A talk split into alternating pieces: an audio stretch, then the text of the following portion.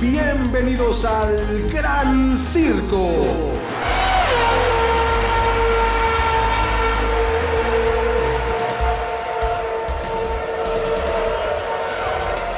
¿Cómo están? Bienvenidas, bienvenidos al Gran Circo, este espacio dedicado completamente a la Fórmula 1. Y bueno, este fin de semana se corrió el Gran Premio de Japón en el circuito de Suzuka y habemos campeón. Max Verstappen es bicampeón de la Fórmula 1 el campeón mundial. Mi querido César Olivares, ¿cómo estás? Te saludo con mucho gusto. Además de, bueno, pues contentos porque ya se resolvió este drama, si así se le podía llamar pero nos deja un sabor extraño en la boca. No podría decir que amargo, pero sí estuvo muy extraña la celebración, porque no fue un campeonato que se celebre con todo como normalmente se hace. Los saludo con mucho gusto a todos ustedes y a ti, Oscar, también. Y sí, tienes razón, eh, tenemos campeón, pero fue un, un festejo muy desangelado. Deslucido. Incluso eh, el mismo Max Verstappen se le veía como Incrédulo. con la incertu- incertidumbre de seré campeón, no seré campeón, están jugando. Una broma. Ajá, ¿sabes?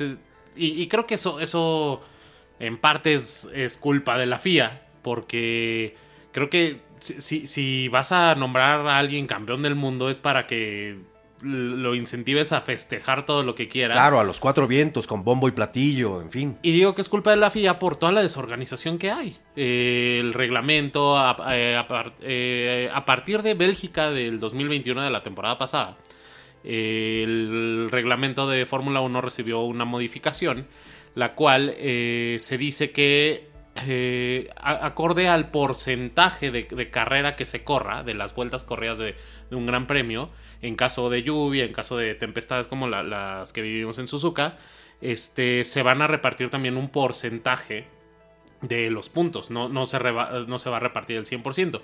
Solamente que había un pequeño detalle que no estaba muy claro y que no era de conocimiento general, que era que eso aplicaba solamente cuando la carrera acabara en bandera roja. Si acaba en bandera a cuadros, como fue el caso de Japón, pues se reparten el 100% de los puntos. Entonces incluso ni siquiera Red Bull estaba seguro si su piloto ya era campeón.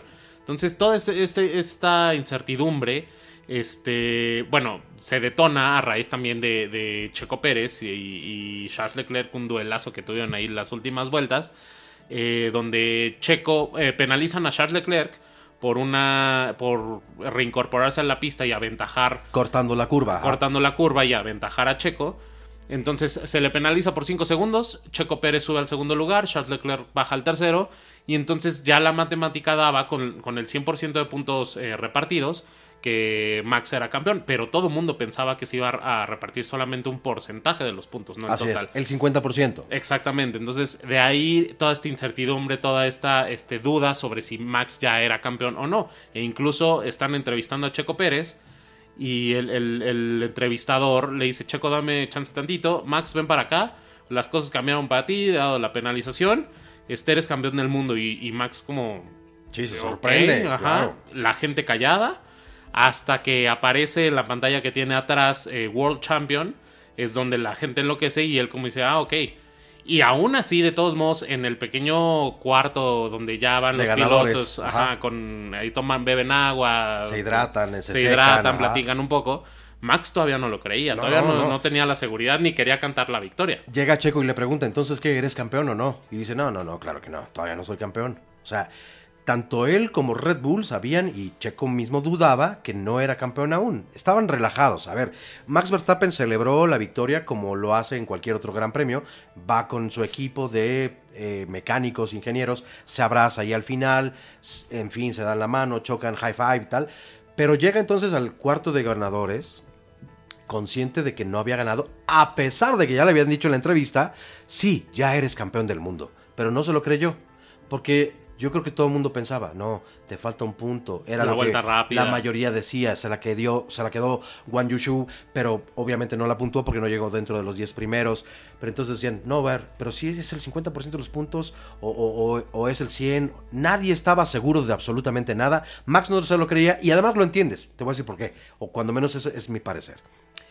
Si me dicen, ganaste y al final me lo van a, qui- a quitar, yo prefiero irme preparando de, No, no, no, no, no lo soy, no lo soy, aunque me lo digas, pero no me lo estoy creyendo. Y ya hasta que al final sí me digas con todas las de la ley, yo FIA te reconozco como el campeón del mundo. Ah, ok, ahora sí ya festejo. Claro. Porque incluso ahí en el cuartito de ganadores, a la vuelta le habían preparado una habitación especial al campeón, que era obviamente Max Verstappen, no podía ser otro más que él, ahí en Suzuka, donde ponen un sillón con un, eh, una capa como real, ¿no? Así roja y con el peluchito blanco para que se sentara ahí y decía además la pared campeón mundial Ujú. 2022. Entonces se sienta, pero todavía como con la incredulidad de no me estarán haciendo una mala broma, o sea, Claro. aquí es la cámara escondida o qué. Yo creo que sí, no se lo creyó, sino hasta en el podio, arriba. Sí, que ya a lo mejor su equipo le haya confirmado después de, de toda esta incertidumbre. Pero, como sea, nuevamente hago énfasis, es culpa de la FIA esto, y no solo esto, sino cuántas horas de retraso tuvo la carrera. Dos horas. Dos de horas de retraso. de la lluvia. eh, creo que finalmente, eh, por ejemplo, aquí hablando de México y, y todo Latinoamérica, estamos en un horario donde dices, bueno, un sábado a las 12 de la noche, incluso para gente de cierto rango de edad, hasta es temprano. Y dices, Cómodo, me muy puedo cómodo. desvelar. Eh, a las 12, me dormiré a las 2 de la mañana, viendo, eh, ac- acabando de ver la carrera, pero se retrasa dos horas. Entonces a las 2 Arranca. empieza la carrera. Sí. Y luego más lo que falta. Entonces, eh, en Europa no se diga. Sí, no, ahí sí la Los que más. madrugaron, pues resulta que Tuvieron que extenderse hasta la mañana y pasada la mañana para terminar de ver el Gran Premio. Y en Japón eh, alargas tanto que eh, allá en esta temporada eh, me parece que anochece mucho más temprano. Más temprano, aproximadamente a las 4 comienza a oscurecer. Entonces imagínate, se te acaba el tiempo para llevar Sí, una carrera sí. porque Suzuka no tiene iluminación como lo tiene Bahrein, como lo tiene No, pues no es un Gran Premio nocturno, ¿no? Exactamente. Entonces, todo, todo este tipo de cosas eh, son imprevistos que no, debería ser- no deberían ser imprevistos. La FIA debería contar con medidas, con protocolos para actuar acorde a estas estos, Situaciones. estas situaciones. Y, y ahorita, antes de, de comenzar a grabar, me, me- me- me platicabas este, cómo es posible que la FIA prefiera tener eh, bombardeos en Jeddah y decir no. Se corre, no Y- hay peligro. Y por, pero cierto, uy, y por cierto, muy cerca de Japón, ahora que Corea Claro. estuvo probando misiles y así, también hubo ahí un riesgo importante. Claro, pero llueve y no, no, no, no, suspendan todo. Y, y el problema no es que suspendan todo, el problema es que nadie sabe qué hacer. Sí. O sea, No hay un protocolo, aparentemente. ¿no? exactamente. Y, y la lluvia es algo con lo que se puede contar cualquier gran premio, cualquier día del año. Eh, obviamente hay temporadas donde en, en los países donde llueve y no. Hay mayor probabilidad, pero, desde ajá, luego, Pero, sí. o sea, finalmente puede pasar en cualquier gran premio. Ahora, Suzuka se sabe que, que- que en Japón en, en esta temporada llueve y llueve bastante. Y así, han, han- así han sido las últimas, los últimos grandes premios de Suzuka, exceptuando lo- los de la pandemia, que no, no se corrió ahí. Pero han sido de lluvia, por la Muchísimos, fecha del año. muchísimos años, muchísimos Entonces, años ha ¿Cómo es posible así. que, que no, no puedan prever que va a llover y entonces qué se va a hacer? Mira, a, lo mejor la predicción no, porque ese es un asunto donde se rumorea incluso. Eso jamás le vamos a atinar. Podemos llegar a la luna, a otro planeta, a lo que tú quieras, avanzar tecnológicamente en mil cosas. Pero la predicción del clima no le dan. O sea, no hay nadie que digas al 100% tiene la razón. No.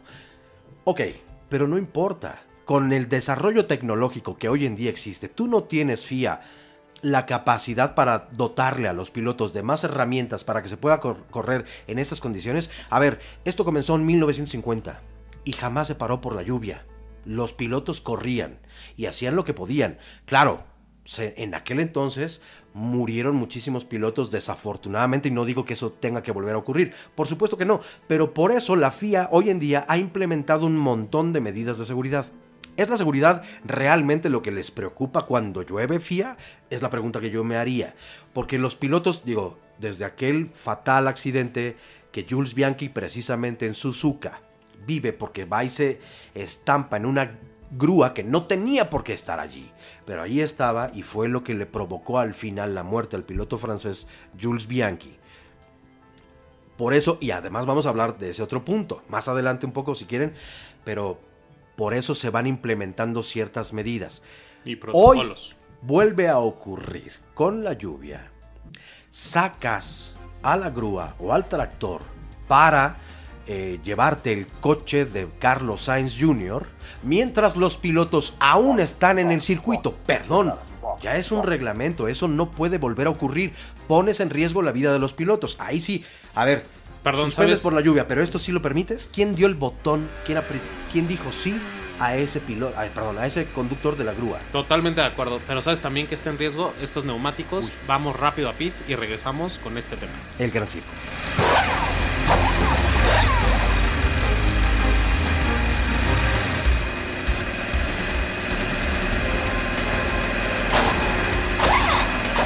Ya estamos de regreso aquí en el Gran Circo con un tema que da mucho de qué hablar y es algo que pasó en el Gran Premio de Suzuka.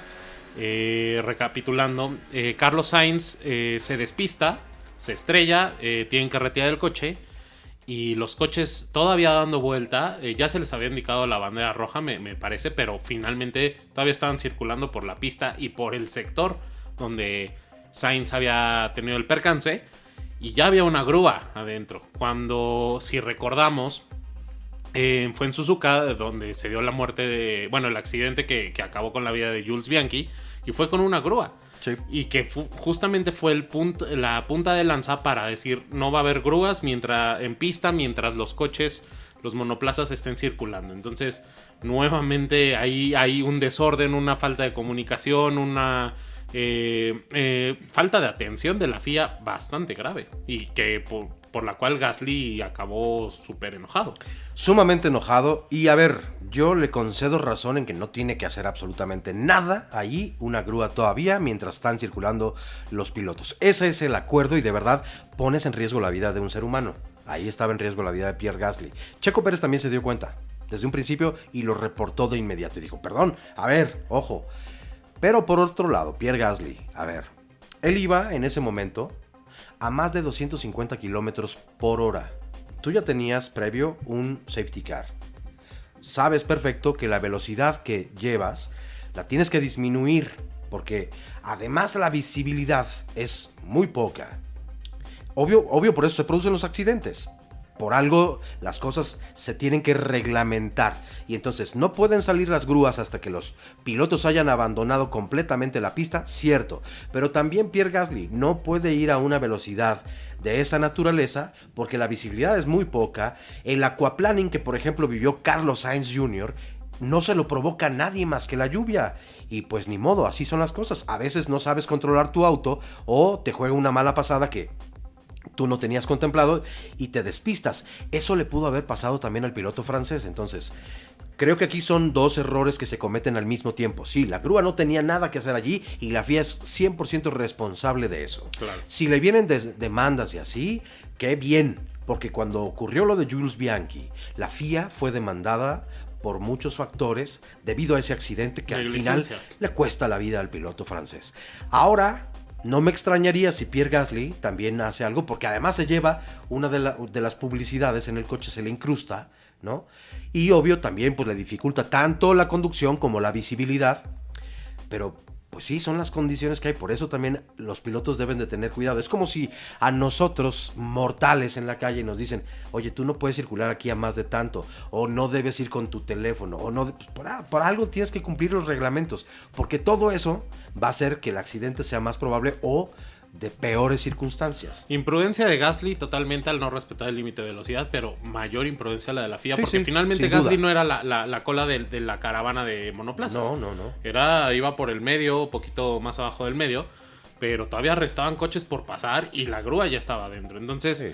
eh, gran imprudencia de Gasly, que por cierto, también cabe mencionar, eh, va a estrenar equipo la temporada que viene. Así es. Ya se confirmó como piloto de, de Alpine, al igual que Nick Debris, eh, Se para, va para Alfa Alfa Tauri Tauri, a suplir a. Gasly. Exacto. Entonces, este. Hay, hay muchos temas, porque también están los neumáticos de lluvia.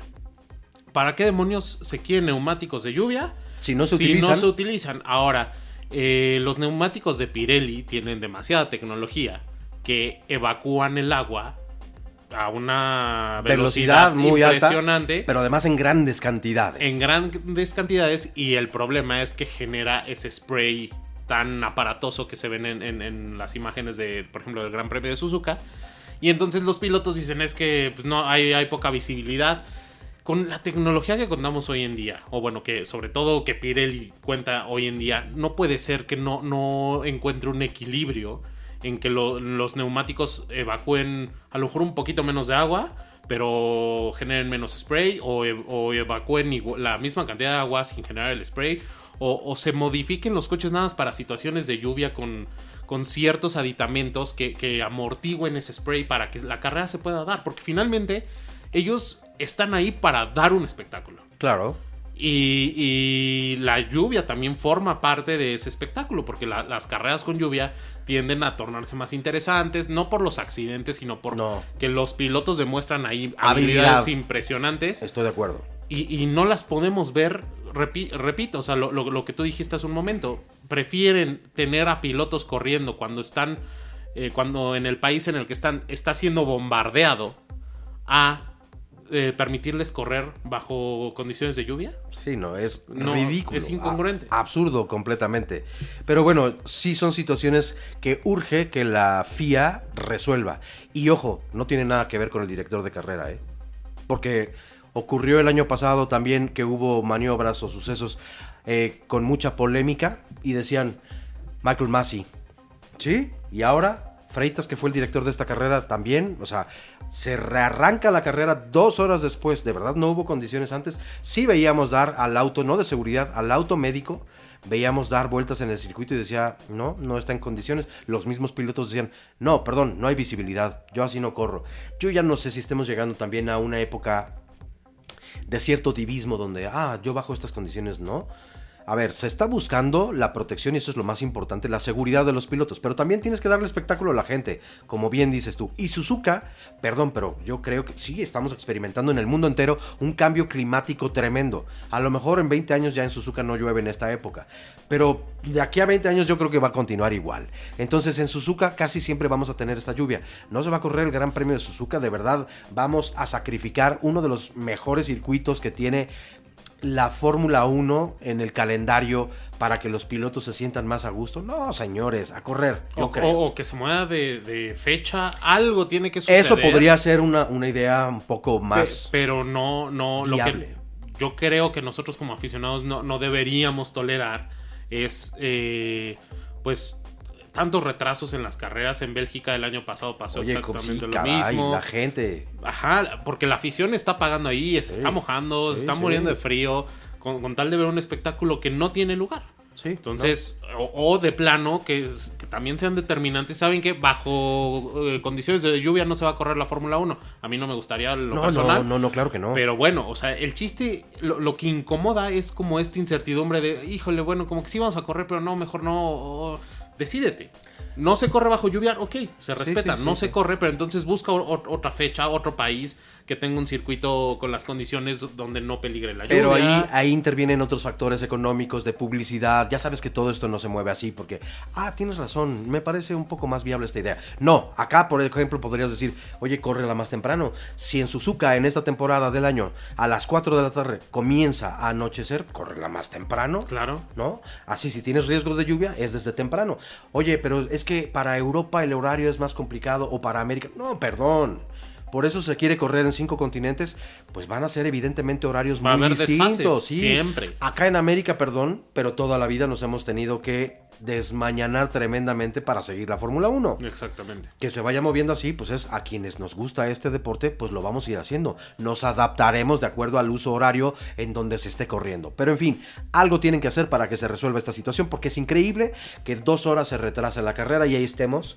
De verdad, yo creo que a muchos acá en México, por ejemplo, nos ocurrió, ya no vimos la carrera en ese momento, porque pues te vence el sueño, claro. porque ya no comenzaste a las 12, como bien decías, sino a las 2 de la mañana y bueno, ya estás del otro lado, ¿no? Exactamente.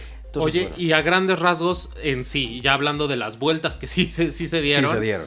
¿Qué te pareció la carrera? Con todo y esto de la lluvia. Hubo duelos importantes. A ver, esta primer vuelta donde se arranca a tiempo, digamos, donde Leclerc arranca estupendamente bien. Incluso adelanta a Max Verstappen, pero Max Verstappen, que es un tipo con un de verdad una sangre tan fría. Todo el tiempo maneja el coche por fuera y ahí aguanta y aguanta y aguanta. Y ustedes saben, digo, después de ya analizarlo, después de varias carreras, Max Verstappen siempre tiene una precisión para alargar la frenada como muy pocos, si no es que nadie. El piloto neerlandés tiene, sabe leer tan bien cada curva, cada pista, que sabe en qué momento comenzar a frenar y lo hace más tarde que todos. Y eso es lo que le da una ligera ventaja sobre Charles Leclerc y al final termina recuperando esa, ese primer lugar que en realidad nunca pierde, lo perdió por centímetros, si Claro. acaso, por un par de metros. Pero eso es el primer suceso importante en la carrera. Pero Después, para el segundo, vamos primero a pits y regresamos con, con todo. con todo lo que sea. ¿Va? Regresamos aquí al Gran Circo.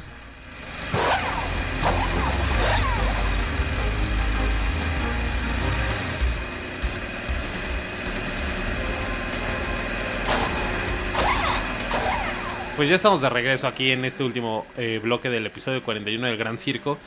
Y estábamos analizando ya los duelos que se dieron en carrera. Eh, eh, Hamilton batalló muchísimo con Ocon, con, ¿Con quién? Esteban Bocón. ¿Con quién? Muchísimo, Qué no, no, no, no, no lo puedo rebasar. ¿No? Este se le complicó durísimo. También hubo un duelo ahí entre Alonso y Fettel que, que se agradece entre Ese, dos ese- campeones. ese fue muy bueno. De hecho, duelo que le vale al final al piloto alemán, que por cierto, pues es admirador o el, su circuito favorito es precisamente Suzuka de Sebastian Vettel, el cuatro veces campeón del mundo. Se despide de Suzuka. Al final la gente lo ovaciona y le reconoce la gran trayectoria. Pero sí, un duelo que le valió ser reconocido como el piloto del día, ¿no? El Claro. piloto alemán, porque el final fue de foto. Sí, O sea, y- lo llevó por nada a Fernando Alonso atrás. Y recordando que finalmente su última temporada Sí. en la Fórmula 1 este, se va a retirar. Entonces eh, se le va a extrañar. Dice incluso el mismo Sebastian Vettel, solamente me haría regresar una razón y es volver a correr el Gran Premio de Suzuka. Nadie le va a cumplir el capricho de correr solamente una carrera. Pues eh, la verdad los aficionados a la Fórmula 1 agradeceríamos volver a ver a Sebastián Vettel eh, a bordo de un monoplaza competitivo en, en Suzuka. Pues. Eh, pero bueno. eh, En fin. En, en fin, a mí la carrera me pareció... Oye, eh, déjame, perdóname que te interrumpa y de esta manera tan abrupta, pero es que lo tenemos que enterar al mundo entero. A ver, Latifi, The GOAT, Nicolás Latifi llegó en noveno lugar, señoras y señores. Dos puntos, dos puntotes cosechó. Empató a Nick de Vries, por cierto. sí, ¿no? Imagínense ustedes. A pesar de que en las prácticas andaba ahí buscando el circuito porque se metía en, en- en salidas equivocadas, Sí, qué bárbaro. en trazadas ¿Cómo, equivocadas del cómo lo vamos a extrañar? Pero tuvo una gran carrera, te voy a decir por qué. Sí. Porque fue el primer piloto en toda la parrilla que decidió y además le dijo a su escudería, vámonos por intermedias, es el momento de cambiar de neumáticos. Así de presto y veloz, Nicolás Latifi leyó las condiciones de la pista y dijo, vienen bien ahorita las intermedias. El siguiente piloto que continuó con esta estrategia fue Sebastián Vettel y por eso pudo llegar en el sexto, séptimo lugar llegó, llegó, llegó Sebastián y por eso, gracias a esa estrategia, en sexto. Pero hay que agradecerle a Nicolás porque a partir de allí todos los pilotos cambiaron a intermedias. Sí, es correcto. Eh, yo creo que gran carrera, sobre todo ahorita que ya se también se está despidiendo de la Fórmula 1. Goatifi le dicen o Goatifi. Imagínate de que es la cabra. o sea, el- Claro, el, el- El el- GOAT. ajá, el mejor de todos los sí, tiempos. de todos los tiempos. Eh, pero en general la carrera siento que estuvo un poquito eh, aburridona. No, no, no, no por tema de pilotos, de pilotaje, sino por el, El tiempo, que fue muy escaso. El, No, pero el clima que lo y hacía el clima muy fue muy, muy Bueno. duro con, con la Fórmula 1 este fin de Sí, semana. sí, aunque a mí sí me gusta la lluvia cuando hay Fórmula 1 porque hay pilotos que se van a destacar siempre bajo esas condiciones y lo hacen también altamente divertido o entretenido. Sin embargo, estas condiciones sí fueron, la verdad, difíciles. Y vimos a un Max Verstappen que con toda la ley se lleva el título, ¿no? De Claro. campeón del mundo.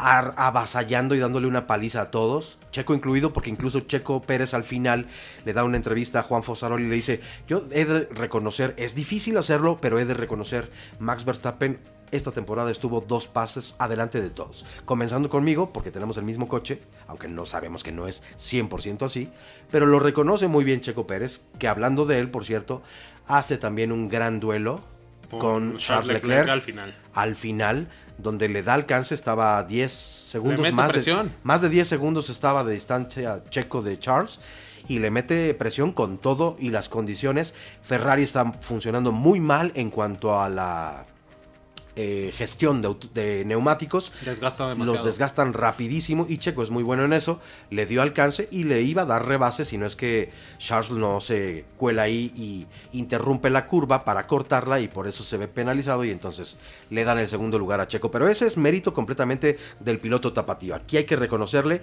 y ojo, él no es el responsable de que eh, su compañero Max Verstappen sea campeón, campeón de la Fórmula 1. No. Pero de lo que sí es responsable o corresponsable Sergio Checo Pérez es de la presión que ejerció sobre Charles Leclerc para que se despistara y eso lograra que entonces se colocara en segundo lugar y mandara a Charles al tercero y así la matemática de los puntos le permiten a Max Verstappen ser campeón en Suzuka, la casa de Honda, el motorista de Red Bull. Si no, de todos modos hubiera sido en cualquier otra carrera. Desde luego, desde luego. Con el ritmo que trae, el coche que trae y quién es. Sí. O sea, En Austin hubiera sido, sí. Era algo inevitable. Lo que sí puede pasar en Austin es eh, que tan solo la escudería Red Bull, eh, consiguiendo eh, 27 puntos, eh, asegura el campeonato de constructores. Entonces, eh, Red Bull va cosechando los, los frutos poco a poco. Ya tiene al campeón de pilotos. Eh, la siguiente carrera en Austin, que es en dos semanas, va a poder, eh, quizá, pro- bueno, muy probablemente, si Max gana, tan solo con que Max gane vuelta rápida. Y eh, el primer lugar. primer lugar y Ya. Checo un punto El, o más, El, el, el número 10. número 10 o, o cualquier lugar entre el 10 y el 1, este, van a ser campeones de constructores.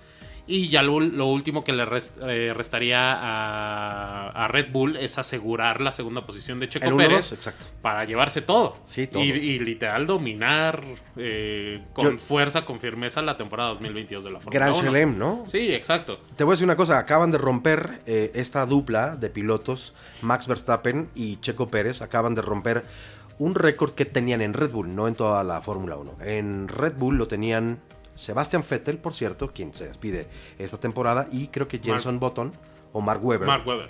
Sí, Jenson que Button. habían ganado 4, 1-2 Ajá. en la temporada. Ayer, Max Verstappen y Checo Pérez lograron hacer el quinto 1-2 de Red Bull en la temporada. Entonces, Rompen un récord. rompen un récord que la verdad es que le viene muy bien al mexicano que con toda la crítica que ha recibido lo que ha declarado últimamente Checo Pérez ante la prensa a mí me parece que ha estado bien porque fueron muy incisivos no y, y sobre todo me parece que diríamos aquí en México muy manchados con Checo porque lo ha hecho bastante bien. Ha- Claro. ha, ha demostrado esta temporada pues lo que está simplemente ahí en el papel. Está a punto de ser el 1-2 en el campeonato de pilotos y ya a nada de asegurarle a Red Bull el campeonato de constructores. Entonces, ¿qué más quiere Red Bull?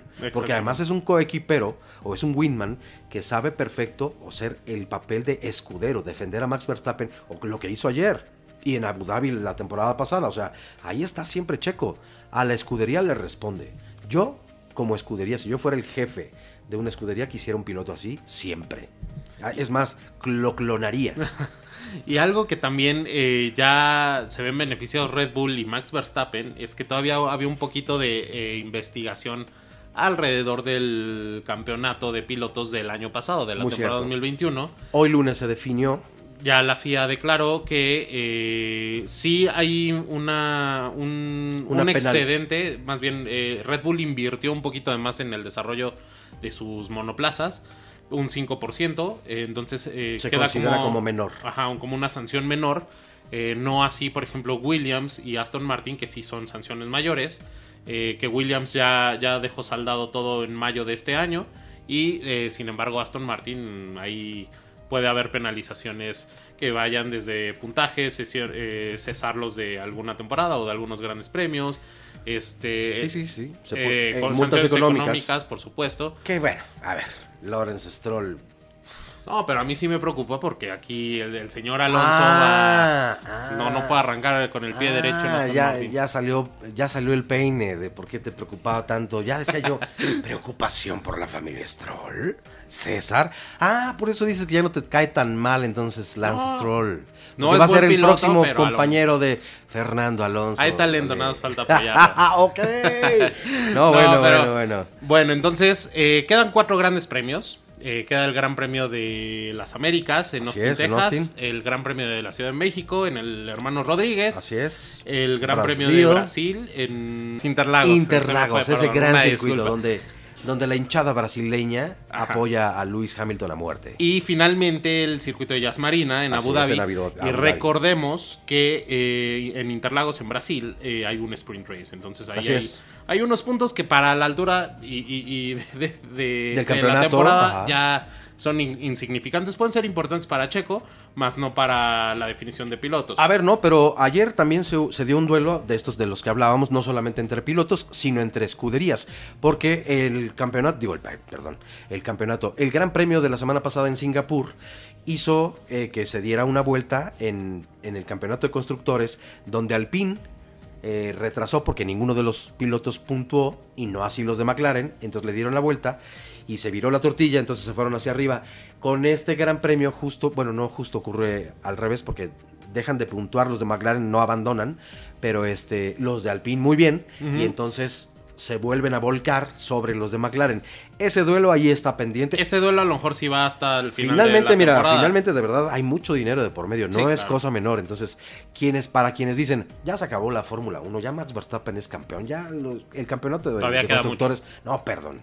Quedan muchas emociones y señoras y señores, esto es la Fórmula 1 y hay siempre grandes emociones. Exactamente. Entonces, vamos a estar al pendiente, por supuesto. Recuerden que a pesar de que la semana siguiente no hay gran premio, nosotros sí vamos a tener episodio. Claro. Como todas las semanas, los martes a las 6 de la tarde les vamos a tener eh, puntualmente toda la información. Así que no olviden suscribirse a nuestro canal de YouTube, darle a la campanita. eh, seguirnos en redes sociales, nos encuentran como arroba el gran circo punto podcast por Facebook, Twitter, TikTok e Instagram.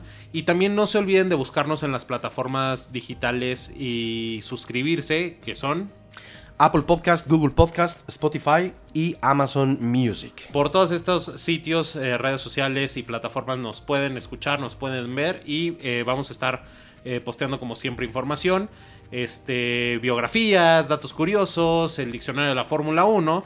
Entonces no olviden de seguirnos y por favor ayúdenos a compartir y eh, doblemente por favor déjenos sus comentarios, eh, lo que les gusta, lo que no les gusta, su opinión, este, Dudas, todo, absolutamente todo sugerencias. es más que bienvenido. Así es, exactamente.